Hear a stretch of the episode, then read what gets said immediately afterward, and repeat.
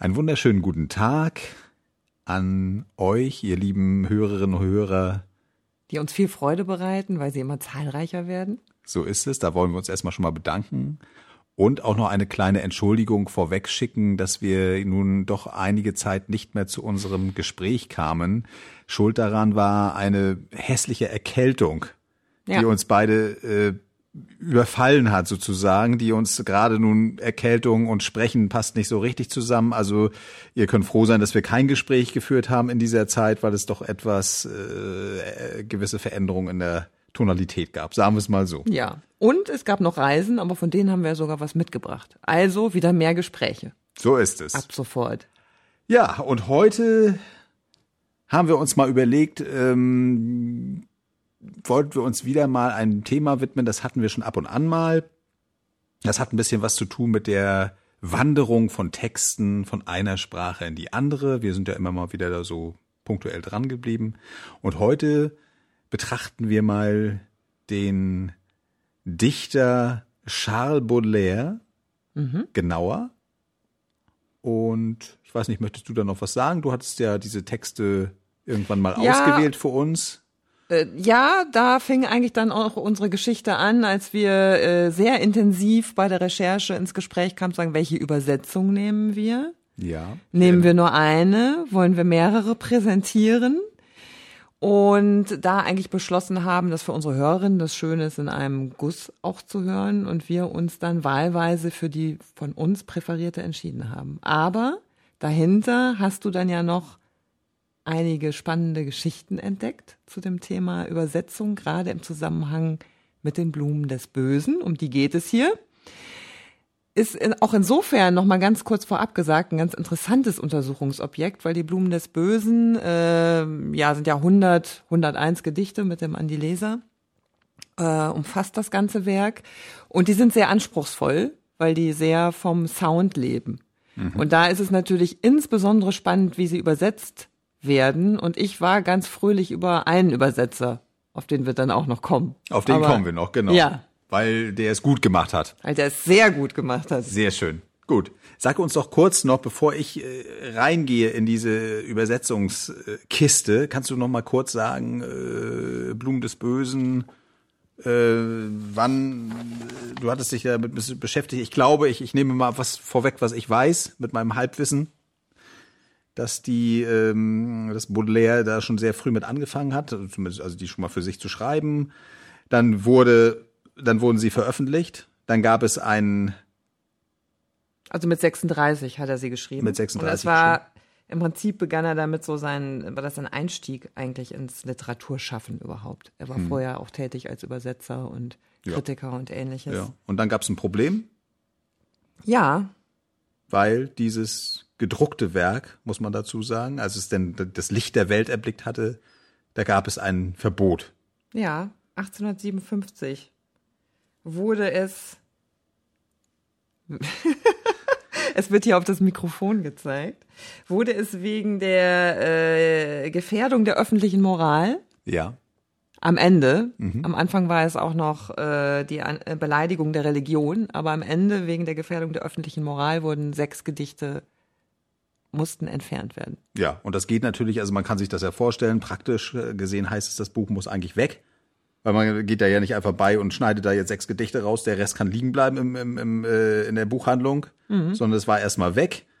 Und der arme Mann musste dann nochmal ran und hat sich dann äh, lange Zeit damit, weil es doch äh, nicht so einfach geht, es ist ja eine Gesamtkomposition. Mhm. Da kann man nicht einfach irgendwas rausmachen, weil die aufeinander zum Teil natürlich auch miteinander verwoben sind. Ja. Also musste der arme Dichter sich zurückziehen in sein Schneckenhäuschen und musste da nochmal drüber gehen, komplett. Musste nochmal auf der einen Seite nochmal komplett drüber gehen. Dann hat er aber auch sogar noch später mal die verbotenen Gedichte in, in Holland veröffentlicht. In Holland, weil die Zensur also er da hat, da war. Genau, also er hat da noch einige Versuche, auch er hing noch an ja. den Sechsten, auch ja. weiterhin auf jeden Fall. Also ja. bis zu seinem Tode. Ich glaube, er hat da eine Zusammenführung so selbst ja nie mehr wieder erlebt. Aber äh, das, das Konzept seines Werks ist natürlich, folgt sozusagen, deswegen sagt man auch immer so der Spleen de Paris, also diesem sogenannten Ennui. Mhm. äh, einem Zeitgefühl, was dem er da huldigte in seinen Gedichten, äh, was sowas wie Unlust, Überdruss, Langeweile, die Sinnlosigkeit des Lebens, Ja. Entfremdung vom eigentlichen Leben äh, zu tun hat und das will er eigentlich darstellen. Also das will er einfangen mit seinen Gedichten, deswegen ist auch die ja, auch die Sinnfindung in den Gedichten tatsächlich auch teilweise dann sehr schwierig. Ja. Er ist so ein bisschen, was ich mitgenommen habe daraus, äh, aus dieser ähm, Vorfall mit den Gedichten, aber auch was du eben gesagt hast, er gilt ja so ein bisschen als Prototyp des Dandys. Also des, des, des Menschen, der um seiner Kunst willen nur für die Kunst lebt, das alle das bürgerliche Leben, ich sag das jetzt mal böse, das Spießerleben, ne, dieses, dieses entweder, äh, was weiß ich, arbeiten, normal arbeiten oder irgendwie auch irgendwie Gewerbe, irgendwelchen Tätigkeiten nachgeben, die eben einfach nur dem Leben, dem, dem, dem, ja, dem biologischen Leben sozusagen äh, äh, geschuldet sind. Das findet er alles blöd. Ja. Er möchte das Besondere, er möchte eben, ja, allein nur einem Höheren Sich, ja, sich hingeben, eben der Kunst, und das zelebriert er auch sehr stark. Lebt das auch, also er Mhm. macht das nicht nur in seinen Texten, sondern er ist ja auch ständig, äh, bei, also wenn ich das richtig äh, erinnere, äh, frühzeitig Selbstmordversuch, also schon in jungen Jahren, dann eben das volle Programm. schwerst halt der- drogenabhängig Äh, im Drogen, es gibt sehr schöne Texte von ihm, die dann Und- auch später kommen, äh, rund um Opium, ein nicht ganz schmaler Text. Es gibt Texte von ihm, wie er auch Tipps gibt, jungen Literaten, wie sie sich so irgendwie so durch die, diesen Großstadtdschungel, das darf man ja nicht vergessen, Paris Ja. ist ja damals wirklich der, der Nabel der Welt, wie sich diese Leute, wie man sich so durchschlagen kann. Er selbst hat ja eigentlich, ist ja gut ins Leben gestartet, war mit einem guten Vermögen ausgestattet, verzockt und, und, naja, und, erst nach dem Erbe, ne? Ja, also ja, vorher äh, fühlte Klar, er sich aber- schon aber, stark hat es dann- zurückgesetzt, hat es aber dann- hat als das es da war, ging das Leben los. Ja, aber ist auch schnell wieder zu Ende, weil das alles natürlich sofort äh, Brennt ein verbrannt kurzer wird. Lunte, ja. Und äh, das ist auch das Bild. Und jetzt komme ich Richtung, gehe ich mal in Richtung ähm, Übersetzung. Das ist ein Bild, was sich da aufbaut, fast schon prototypisch. Für so einen, ja, da würde man heute auch sagen, das ist eigentlich so ein Star in einer Szene. Und diese Szene strahlt natürlich auch nach außen, in unserem Fall nach Auch Deutschland. künstlerisch, ne? Ja, ja, also ja, es hat natürlich. jetzt nicht nur etwas mit dem äh, mit der Lebensart und Weise zu tun, sondern auch, weil er natürlich schon in Künstlerkreisen auch mit Verlaine und Mallarmé zusammen dieses Kunst für die Kunst L'art pour l'art Prinzip Das ist richtig. da auch sozusagen So, mit er geprägt ist ja auch, hat. er ist ja nicht nur mit den Literaten, es gibt ja auch eine Szene, die Szene ist ja etwas größer, da gehören ja auch die, die äh, bildenden äh, also Künstler, also Maler dazu. Äh, wir erinnern uns selbst, äh, wir erinnern uns ja auch nochmal, als wir den Balzac gemacht haben, der guckt ja auch zurück, er orientiert sich auch. Also das ist ja schon, das ist jetzt nicht nur so eine, eine so eine kleine Clique, sondern das ist schon sehr breit gefächert, Mhm. äh, dass die alle untereinander irgendwie miteinander vernetzt sind.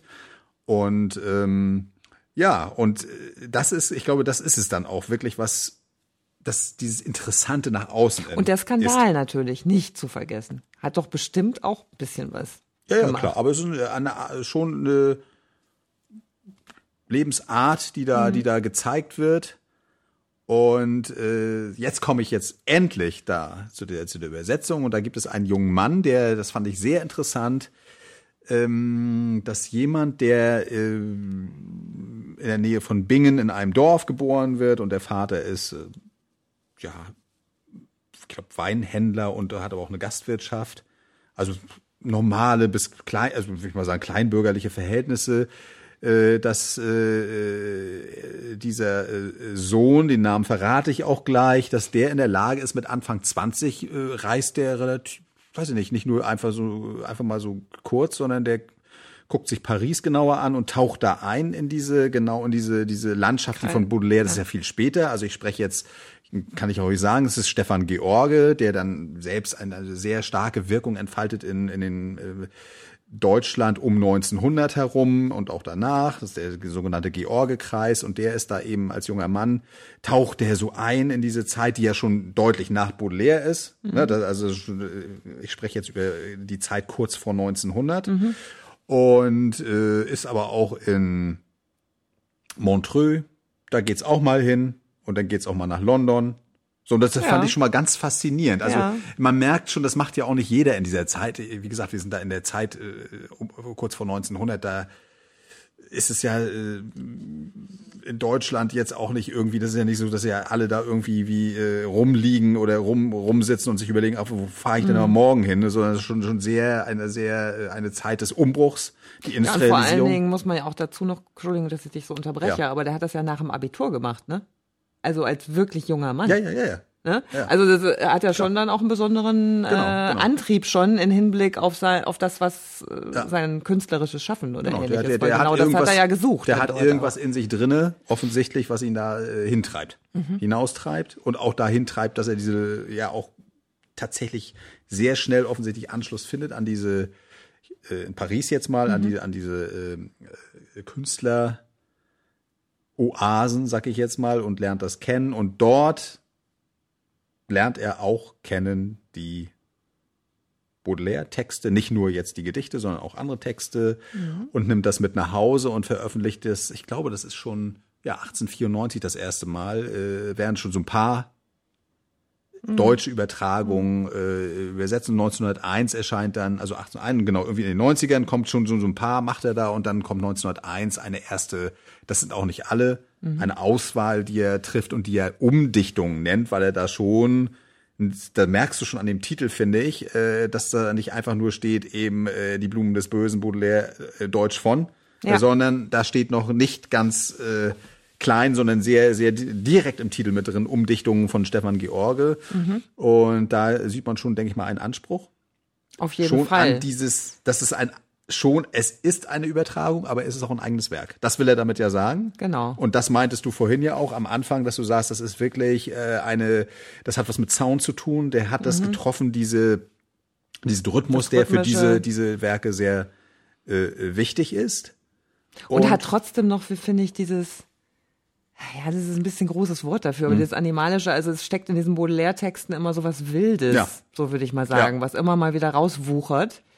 Und das kriegt er unglaublich gut gefasst. Und das werden wir dann später, wenn Mhm. Ja. ich noch eine Kleinigkeit äh, äh, dann vielleicht Das- zum das Besten geben, wo ja. man mal sehen kann, Ja. äh, wie das dann Also da müsst ihr unbedingt, äh, da müsst ihr, das haben wir uns wirklich den Spaß haben wir uns mal gemacht, diesmal, dass wir uns mal äh, zwei oder sogar drei, Mhm. drei Übersetzungen ein und desselben relativ kurzen Gedichts, die wollen wir euch mal präsentieren nebeneinander. Das ist wirklich sehr interessant, wie unterschiedlich äh, die Übersetzer vorgegangen sind, obwohl das fast, also bis auf eine Ausnahme, die zwei sind davon sind fast in der gleichen Zeit entstanden. Das ist also, ne, das spielt ja auch eine Rolle. Ja, natürlich. Das sind das Zeitgenossen. das Zeitgenossen, die das fast parallel übersetzt haben. Mhm. Und gut, also das ist der, der Stefan George, das ist eine tolle Sache. Und du wolltest noch, du hattest doch noch irgendwie so ein nettes Zitat, was er in dem Vorwort hatte, der Stefan George. Was war das noch? Das, wie hat er das Also genannt? äh, wir hatten uns ja damit, da, da kamen wir auch daher, weil wir ja auch immer gesprochen haben, das geht ja auch eigentlich gar nicht anders. Lyrik zu übersetzen, was ist denn das Mhm. sozusagen? Jetzt haben wir unsere Meinung dazu, aber die Übersetzenden, die wir jetzt auch gleich noch vorstellen werden, die haben auch ihre Meinung dazu.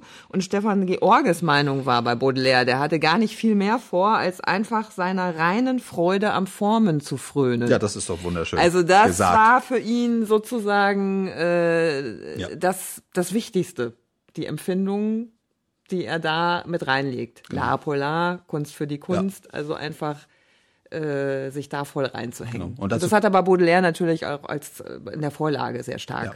empfunden. Dazu passt übrigens auch, dass er nicht alle Gedichte übertragen hat. Mhm. Das ist nochmal ganz wichtig, das haben die anderen auch nicht. Also jeder von den äh, Übersetzern oder von den Übersetzerteams, muss man zum Teil auch sagen, die haben immer eine Auswahl getroffen, was ich auch schon mal sehr interessant finde. Das kannst du eigentlich nicht machen, dass du als, als Übersetzer, der ja nachgelagert ist, äh, der einfach doch mal rangehst an so ein Werk, sagst, oh, das mache ich und das mache ich mal nicht.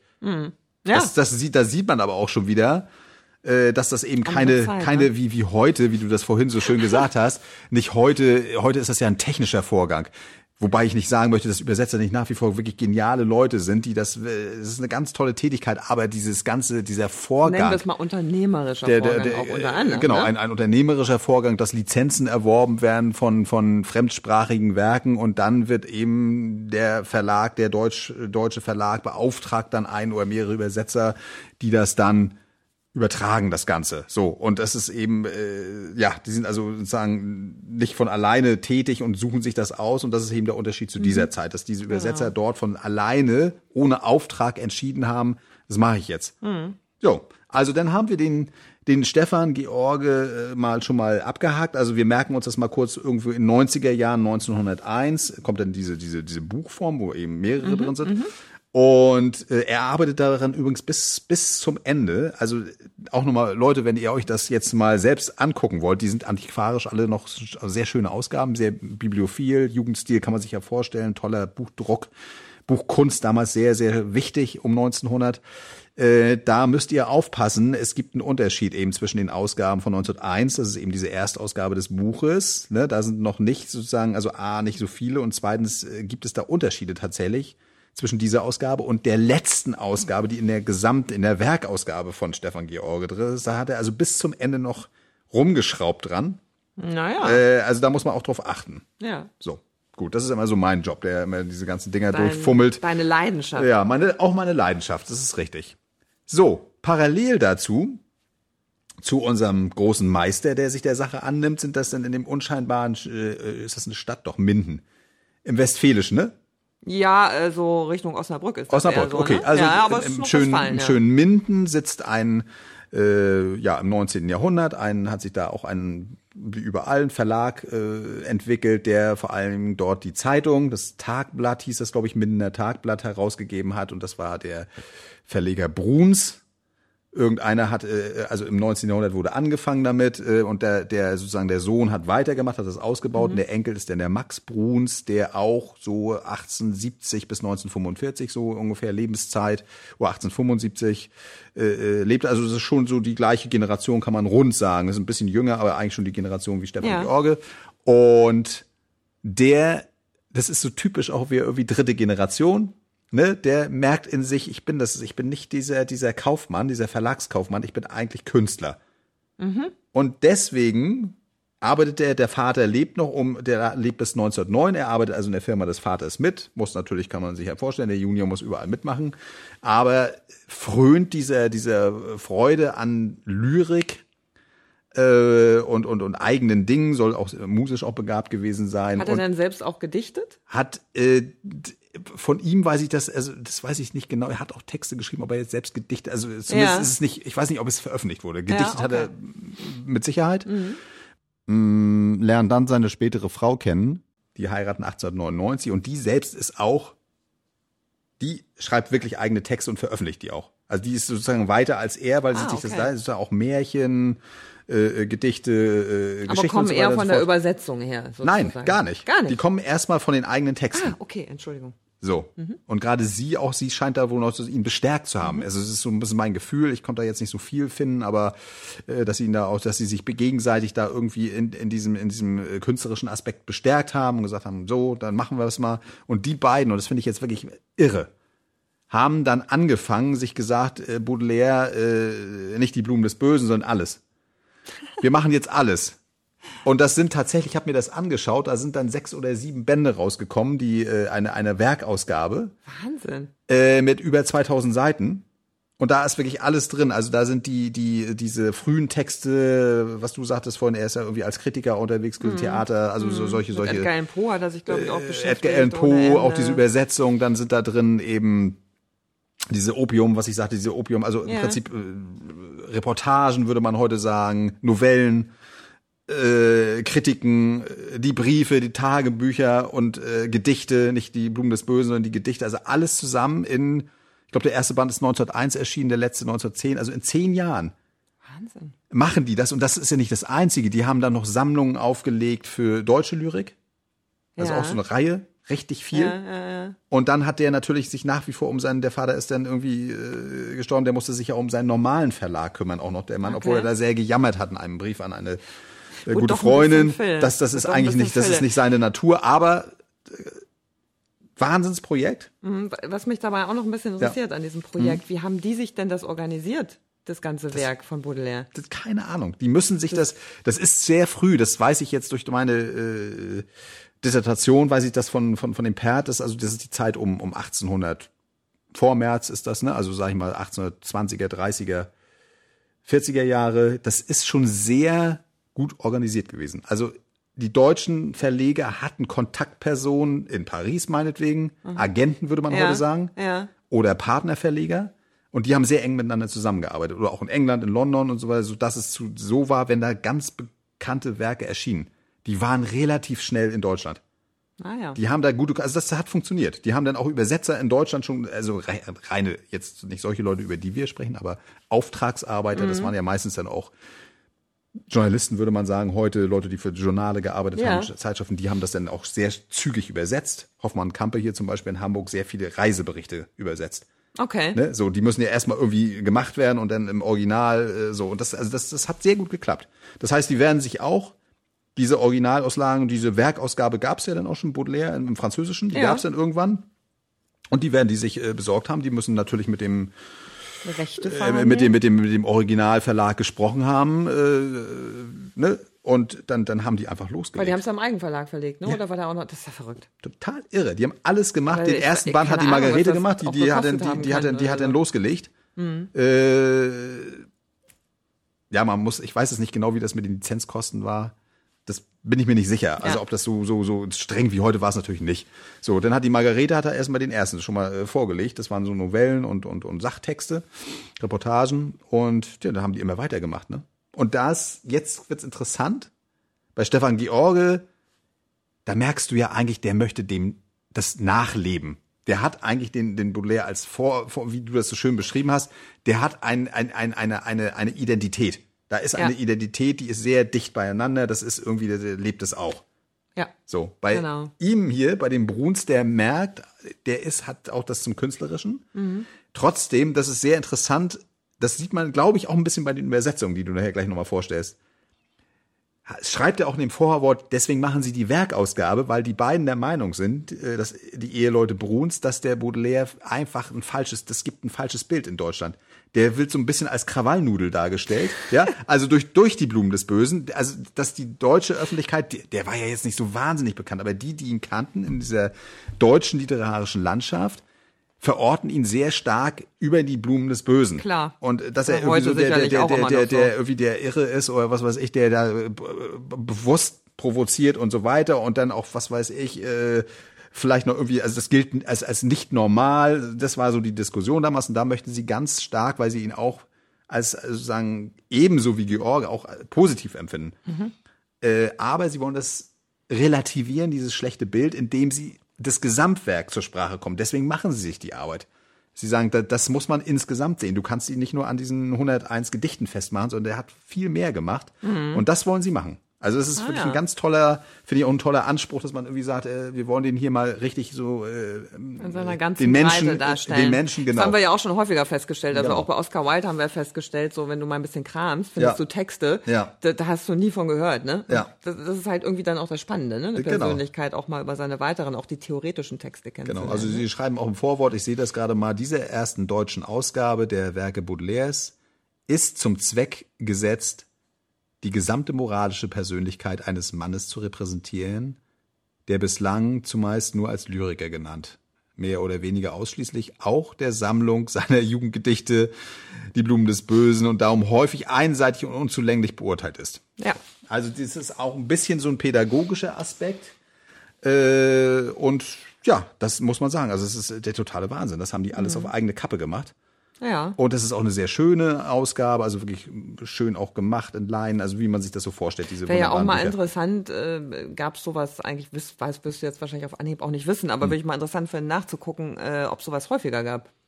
Doch, das gab es häufig. Wir haben diese immer wieder, und das finde ich auch das, der zweite Aspekt, den ich, also das eine ist, dass ich das wirklich, muss ich mal sa äh, nochmal sagen, bewundernswert finde, Ja. weil die Leute ja damals ganz anders ausgestattet waren. Absolut. Also heute, am, äh, das würde ja heute, also wenn ich mir das vorstelle, wir beide jetzt, ne?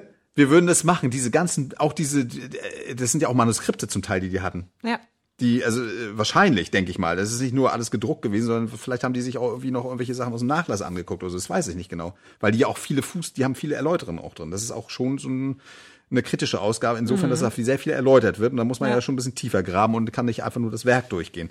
So, und, und ohne, ja, Also geschweige denn, dass sie irgendwie äh, irgendwelche elektronischen Helfer hatten oder sowas. Gar nicht, sondern alles in Handarbeit. Mhm. Alles, auch die F Kommunikation mit Frankreich muss ja auch irgendwie laufen. Also das Ja, ist ja, ja, äh, Wahnsinn. Und dann in dieser Zeit diese, diese, diese, diesen Ausstoß und das so nebenher quasi. Kaum vorstellbar. Das finde ich hochgradig bewundernswert. Das war wirklich also eine sehr, sehr, äh, auch wenn man da durchblättert, also eine sehr gründliche, offensichtlich sehr gründliche Arbeit. Das ist Wahnsinn. Äh, das finde ich toll. Und das Zweite, dass die es eben zusammen im Team machen. Also die, die, die beiden. Äh, Wobei die Frau ja offensichtlich auch sehr stark Haben Sie Impulse denn beide, beide auch, Die haben beide nennen Sie übersetzt. es auch umdichten oder nennen Sie es übersetzen? Nö, ich weiß nö, es nö, gar nö. nicht. Sie haben, sie haben ja die Blumen des Bösen haben sie witzigerweise erst sehr viel später gemacht. Das haben sie komplett, da siehst du auch schon, finde ich interessant. Erstmal das Gesamtwerk, das kam erst 1923 raus. ah, okay. Und das haben Ja. auch beide, da haben beide auch, das meiste hat aber er gemacht, äh, wenn ich mich da recht entsinne. Ähm, aber sie haben da zumindest immer, beide stehen auch drauf als, als äh, Ja. Übersetzer. Also sie arbeiten Ah, ja. im Team. Und das haben wir öfter auch wir, bei anderen. Wir hatten ja schon mehrere von denen, ne? so, so Teams, Hedwig Lachmann, Stimmt. äh, Na, da Land- machen wir mal Landauer. ein anderes Da machen wir mal ein Gespräch anderes. Gespräch. Also, es gab das, das finde ich- häufiger, ist auf jeden Fall sehr, Das finde ich, sehr ist also interessant, sehr sich diese Persönlichkeiten offensichtlich auch, mal auch, sehr, sehr fruchtbar. Ja. sowas. So, und jetzt kannst du uns nochmal bitte diesen kleinen Vergleich mal darbieten. Ja, also ich habe äh, drei Übersetzungen ausgewählt. Über zwei haben wir ausführlich gesprochen. Ich habe jetzt nur auch noch mal den Walter Benjamin dazu Mhm. genommen, um noch mal einen anderen zu haben. 1914 datiert diese Übersetzung von Walter Benjamin. Mhm. Und weil ich es insgesamt auch finde, diese, das ist auch als Philosoph auch noch mal eine andere und Übersetzer auch noch mal eine andere Persönlichkeit und Literaturkritiker. Kritiker, mhm. Äh, finde ich das ganz spannend und ich würde auch nur eine Strophe machen, sonst Ja. sitzen wir hier noch drei Stunden. Auf geht's. Und auf geht's. Ja. Es ist das Gedicht Die Katzen. Oh. Sag mal los, da bin ich gespannt. Also, mit wem soll ich denn mal starten? Ja, mit dem George, wir machen das jetzt Ja, hier. Na, natürlich, Mensch. komm. Okay. Verliebte, glühend und Gelehrte brütend verehren, wenn des Alters Reife naht, die Katzen sanft und stark des Hauses Staat, gleich ihnen fröstelnd und das Zimmer hütend. Puh, ist immer eine Herausforderung, den zu lesen. Kann man gut folgen? Doch. Ich denke schon. Als nächstes nehme ich jetzt mal unser Duo. Bruns, ja, die Bruns.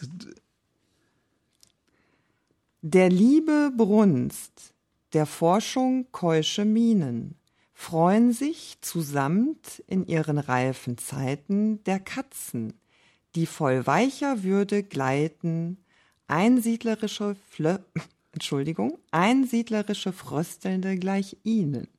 Ja, das ist schon ein Unterschied.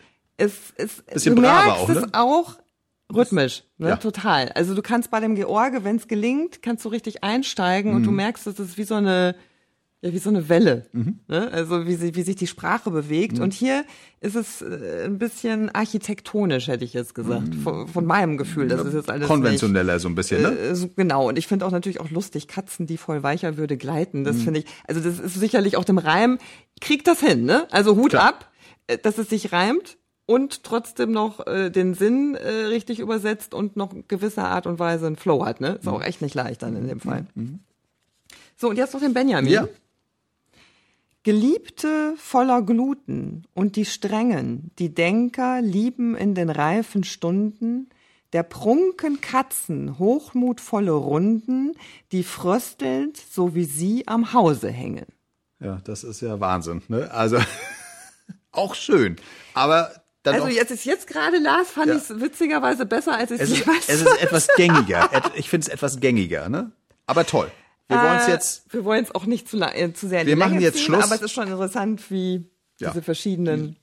wir beenden die Reise durch diese verschiedensten Versionen. Ja, Die würde ich sagen. Katzenreise. Die Katzenreise ist damit am Ende angelangt und wir, wie du schon sagtest, werden das fortführen, so einfach mal andere Genau. ähnliche Wege mal raussuchen. Auch mal und andere heute Sachen sagen wir erstmal, ne, wir haben ja fast eine halbe Ein bisschen Stunde. überzogen jetzt hier heute. Ne? Ja. Okay, also wir grüßen euch, freuen uns, dass ihr wieder dabei wart und sagen bis zum nächsten Mal. ja, bis zum nächsten Mal. Tschüss. Tschüss. Lesedusche. Entdecke die wohltuende Wirkung des Lauschens.